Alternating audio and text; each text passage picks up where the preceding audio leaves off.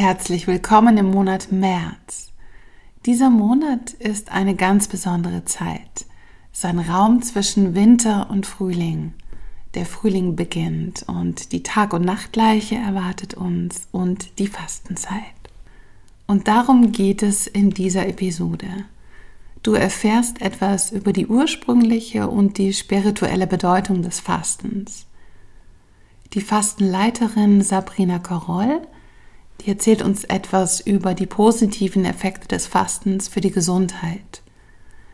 Sie leitet gemeinsam mit Stefan Rippelmeier das Fastenwandern in Berlin. Es ist eine Kombination aus Heilfasten nach Buchinger und Wanderungen im Umland von Berlin. Außerdem bekommst du in dieser Episode Impulse für den Verzicht als Genuss und du erfährst, wie du Raum für neue Gewohnheiten schaffen und das Fasten als eine Haltung in dein Leben integrieren kannst. Herzlich willkommen bei Ananda. Das ist der Podcast von Yoga Aktuell.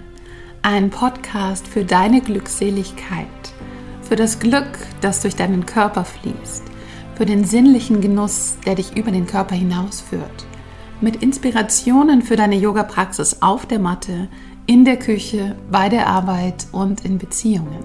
Wir inspirieren dich mit Mikropraktiken, Gesprächen, Klängen, Worten und Interviews. Ich bin Julia Johansen und führe dich durch den Ananda Podcast. In allen Weltreligionen, in vielen Kulturen und bei den Naturvölkern spielt das Fasten eine bedeutende Rolle. Schon die alten Ägypter und die alten Griechen sollen gefastet haben. Der Ursprung des Fastens geht aber noch viel weiter zurück. Früher gab es auf ganz natürliche Weise Zeiten des Essens und Zeiten des Fastens. Man hat nicht immer auf der Jagd ein Tier gefangen und es stand auch nicht immer etwas Essbares zur Verfügung. So ist es ganz tief in unseren Genen verankert, dass der Körper ganz gut damit zurechtkommt, dass es größere Abstände zwischen zwei Mahlzeiten gibt. Nach zwölf Stunden ohne Essen beginnt der Körper sein internes Recycling-System zu starten. Die Zellen entschleunigen sich, sie erneuern sich und der Körper baut auch kranke und nicht mehr benötigte Zellbestandteile ab. Die sogenannte Autophagie setzt ein. Für die erweiterten Erkenntnisse über die Autophagie wurde der japanische Zellbiologe Oshumi 2016 mit dem Nobelpreis ausgezeichnet. Auf der Basis dieses Wissens ist das Intervallfasten populär geworden. Schon die Griechen wussten, dass wir dann ein glückliches Leben führen, wenn wir uns nicht immer unseren unmittelbaren Essgelüsten, Wünschen oder Trieben hingeben. Das Maß oder die Besonnenheit bedeutet im Altgriechischen Sophrosyne. Die Wurzeln dieses schönen Wortes Sophrosyne finden sich in der griechischen Antike. In dieser Zeit lebten die sieben Weisen und zu ihnen zählte Thales von Miles. Er war ein Mathematiker und ein Naturphilosoph. Er sah das Wasser als den Ursprung aller Dinge. Von ihm stammt die Aussage Meden Agan, nichts im Übermaß. Das Mittelmaß ist auch für die Buddhisten der Pfad zur Erleuchtung. In der Mitte stehen zu können, ohne in die eine oder die andere Richtung fortgerissen zu werden. Das richtige Maß finden. Das tun wir, wenn wir mit der Askese verbunden sind, in ihrem ursprünglichen Sinn.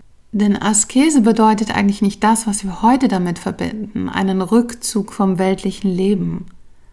Das Wort stammt vom griechischen Verb askeln ab, was so viel bedeutet wie üben, etwas einüben, um in einer bestimmten Lebenshaltung Fuß zu fassen. Üben wir etwas 40 Tage lang ein, das wissen wir als Yoginis und Yogis, wird es zu einer Gewohnheit zu einer Selbstverständlichkeit. 40 Tage sind es von Aschermittwoch bis Ostern. 40 Tage lang fastete Jesus in der Wüste. Das Fasten hat für Körper, Seele und Geist sehr viele positive Effekte. Besonders heilsam und wohltuend ist die Kombination von Fasten und Wandern. Das Fastenwandern in Berlin kann ich für alle Berliner absolut empfehlen. Ich mache das jedes Jahr. Man muss dafür nirgendwo hinfahren, jeder bleibt bei sich daheim. Und man wandert gemeinsam ein paar Stunden täglich durch die Wälder rund um Berlin. Es ist das Heilfasten nach Buchinger, so bekommt man täglich eine leckere Suppe und einen Saft. Auch ums Essen muss man sich nicht kümmern. Und sehr viel Wissen über das Fasten von Sabrina. Sabrina, schön, dass du uns was über das Fasten erzählst. Sehr gern, danke. Wie oft hast du schon selber so eine Fastenwoche gemacht? Also ich zähle schon lange nicht mehr. ähm, ich schätze, ich habe schon 30 Mal gefastet, vielleicht mehr. Äh, ich habe am Anfang zweimal im Jahr gefastet, plus Intervallfasten. Ähm, fand ich super, habe ganz viel abgenommen dadurch und langfristig, also nachhaltig abgenommen.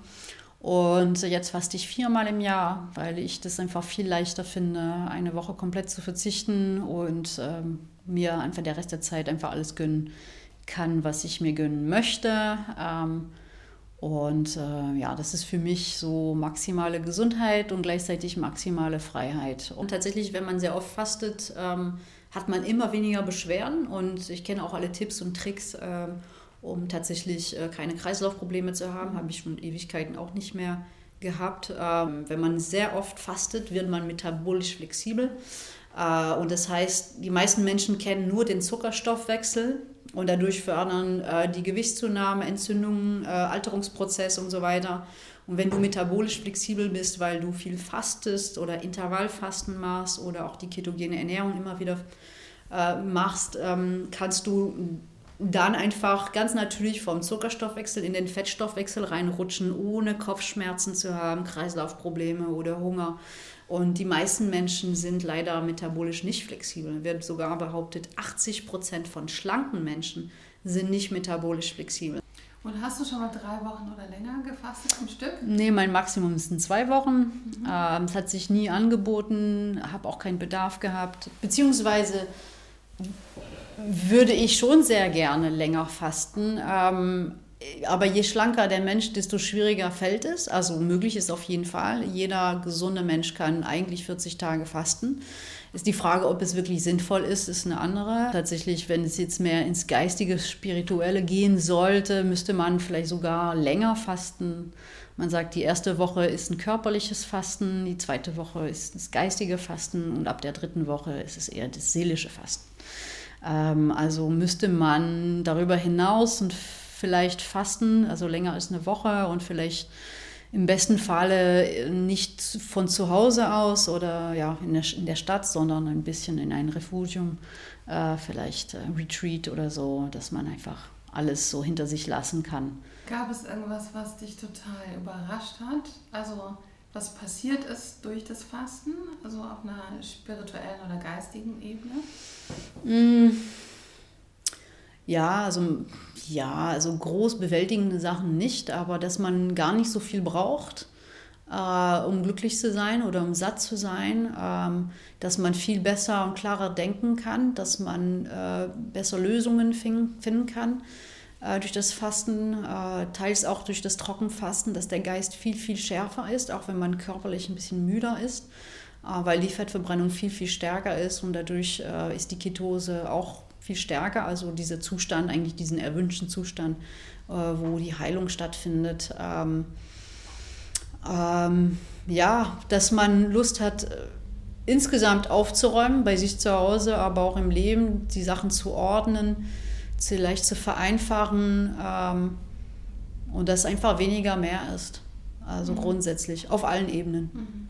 Mehr Qualität und weniger Konsum, also das passiert auf jeden Fall. Mhm. Ähm, ist eigentlich, glaube ich, die, eine der Lösungen, um die Menschheit zu retten, ehrlich gesagt. Fasten und Intervallfasten. Mehr Qualität, weniger Konsum, äh, ressourcenschonend. Äh, für die Gesundheit und äh, für das Gesundheitssystem. Kannst du noch mal was sagen zu dieser Kombination von Fasten und Wandern? Ja, es ist sehr wichtig, wenn man fastet, ähm, dass man viel tiefer in die Fettverbrennung kommt, anstatt Muskel abzubauen. Ähm, grundsätzlich, was gebraucht wird, wird nicht abgebaut und die Bewegung sorgt dafür, dass die Muskulatur geschont ist. Äh, aber auch die Wachstumshormone, die ausgeschüttet werden, schützen auch unsere Muskulatur weitestgehend und die Fettverbrennung wird angeregt durch die Bewegung und der Kreislauf wird stabilisiert, die Darmperistaltik wird aktiviert, was ja bei der Darmentleerung auch unter, also unterstützend wirkt. Ähm, Fasten ohne Bewegung ist trotzdem gesund, aber ist nur halb so effektiv. Ähm, deswegen, ähm, aber es muss nicht Wandern sein, aber irgendeine Form von Ausdauersport ist auf jeden Fall empfehlenswert. Was auch super ist, ist natürlich Yoga. Yoga und Fasten passen sehr, sehr gut zusammen. Yoga und Fastenwandern ähm, ist auch eine super Kombi. Also weiß ich aus eigener Erfahrung. Und Lustigerweise macht das Fasten und das Intervallfasten äh, besonders dehnbar und man kann viel tiefer und gründlicher atmen. Also es ist, es fällt viel leichter eigentlich zum Beispiel Yoga zu machen mhm.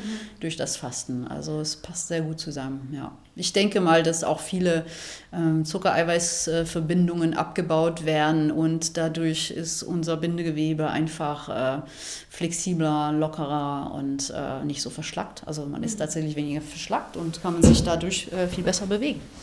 Ja. Ja, ich fand faszinierend beim Fasten, dass man so ganz easy eiskalt duschen kann. ja, ich fand das auch viel leichter. Es fällt mir tatsächlich im Fasten leichter, das kalt zu unter der eiskalten Dusche stehen und das macht nichts. Ja, ja, das habe ich auch festgestellt. Ja. Äh, ich habe immer Schwierigkeiten mit dem Kaltabduschen, sobald ich faste. Macht es ja. Spaß, es macht glücklich, es ist super, es ist super gesund. Also ja. Sehr förderlich. Und was ich, auch, was ich auch total toll fand, wie die Sinne sich öffnen. Hm. Die sinnliche Wahrnehmung und die Sinne. Richtig. Das ist äh, wahnsinnig ja. äh, schön und intensiv. Ja. Und die Langsamkeit. Die Langsamkeit. Alles dauert doppelt so lang. Richtig, es ist super. Es gibt Menschen, die tatsächlich nur wegen der Entschleunigung zu Fasten kommen.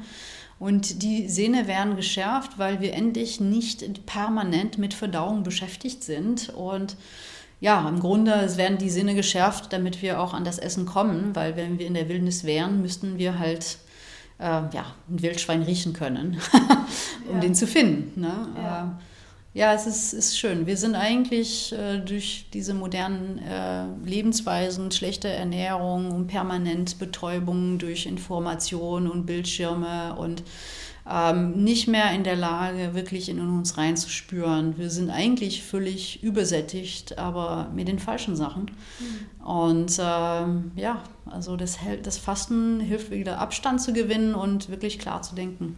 Mhm. Ja. ja, man kommt so ja wirklich ins Innerste, in den Kern, in die Essenz. Das Richtig. ist wirklich wichtig. Richtig, ja. ja, ja, ja. Das ist eine tolle Sache.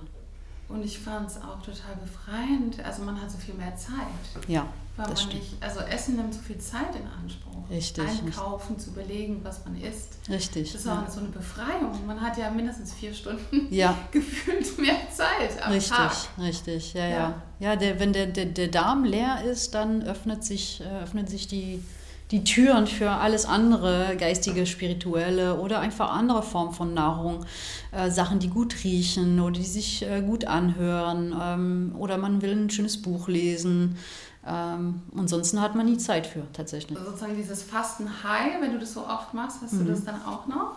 Ähm, immer weniger. Ähm, also ein paar Gründe gibt es. Äh, diesen Fasten-High äh, verspüren besonders Menschen, habe ich festgestellt, durch meine Erfahrung, besonders Menschen, die sehr ungesund leben und eigentlich schon lange keine Energie mehr haben und auf einmal so vierter, fünfter Tag kommt äh, diesen Fasten-High. Manchmal sind es ein paar Stunden, manchmal ist es ein ganzer Tag. Äh, weil auf einmal können sie richtig gut klar denken. Ja, viele Menschen können nicht mehr klar denken, sind völlig verschlackt, also bis ins Gehirn ähm, und ähm, fühlen sich leicht und sind endlich mal satt und glücklich, obwohl sie nichts essen.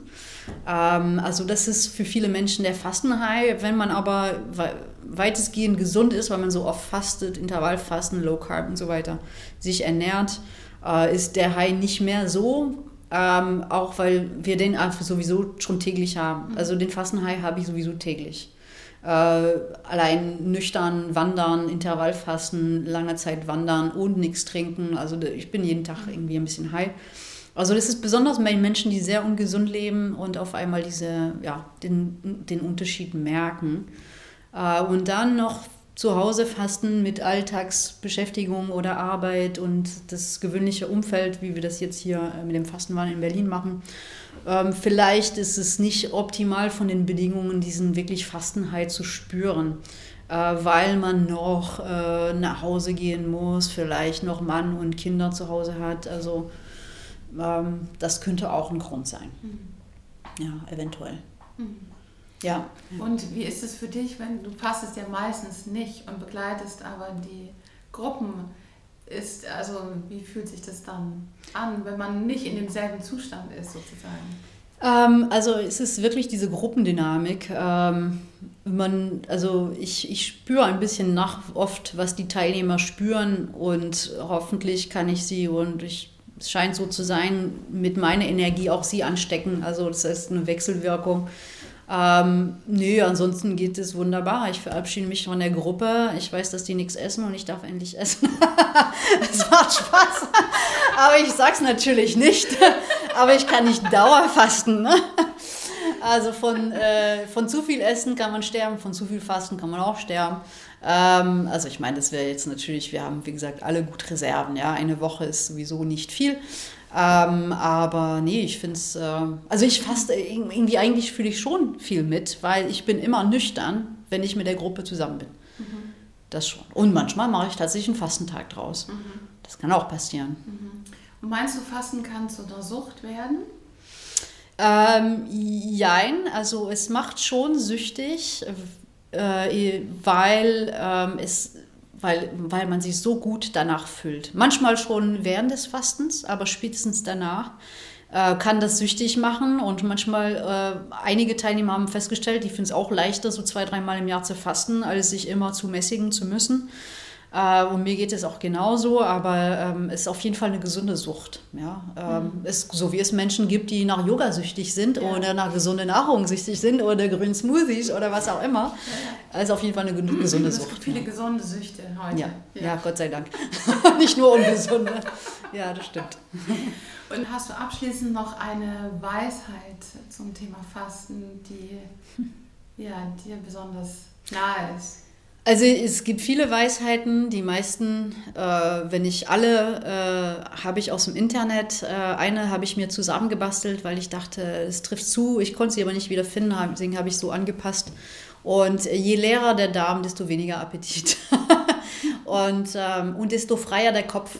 Ich wünsche, ich wünsche mir, die ganze Menschheit würde fasten und dass die Kosten von tatsächlich vom Gesundheitssystem übernommen werden. Ähm, es ist so leicht und es bewirkt so viel. Und, ähm, aber so langsam kommt es ans Licht durch das Intervallfasten oder dank des, des Intervallfastens. Ja. Äh, hat man dann gedacht, du, wenn das Intervallfasten halt so gut ist und es so viele Studien gibt, ähm, dann ist das richtige Fasten wahrscheinlich auch nicht mhm. so verkehrt. Und das finde ich eine tolle Sache. Ähm, und das eine ersetzt das andere überhaupt nicht. Das habe ich auch eine Zeit lang gedacht, wo ich noch nicht so viel Ahnung hatte, ach naja, wenn man Intervall fasten kann, warum sollte man fasten? Aber das eine, das Fasten eine Woche oder darüber hinaus ist sozusagen die Kernsanierung. Uh, und das ist auch mal nötig.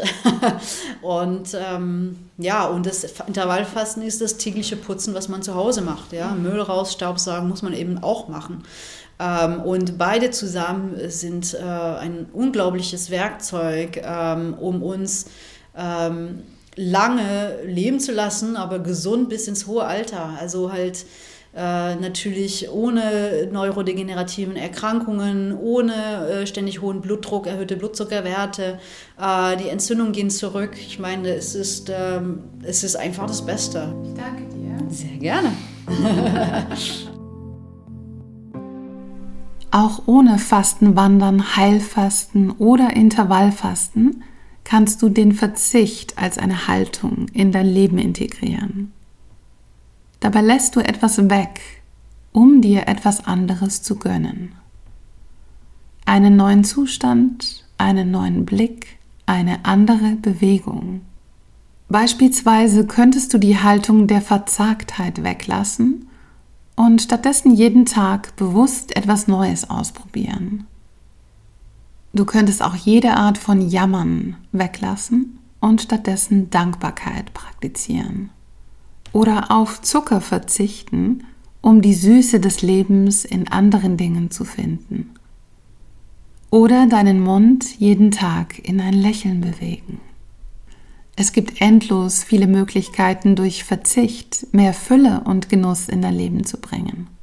Das Schwierigste beim Fasten ist, den Entschluss zu fassen, es zu tun. Was kann dabei helfen? Die Praxis auf ein Minimum herunterzubrechen. Eine Sache nur für ein paar Minuten, aber täglich zu tun. Etwas trotzdem zu tun, vielleicht sogar mit einem Trotz, entgegen aller Widerstände. Die Aufmerksamkeit immer nur auf diesen einen Moment und diesen einen Tag richten. In einer Gemeinschaft praktizieren. Der Monat März lädt uns dazu ein, die Schichten von uns abfallen zu lassen, die wir nicht mehr brauchen, um dann mit leichten Schritten und geklärt in den Frühling zu gehen. Welche Gewohnheiten eines guten Lebens möchtest du in deinen Alltag integrieren? Was brauchst du, um dich für eine Sache zu entscheiden und sie täglich zu üben?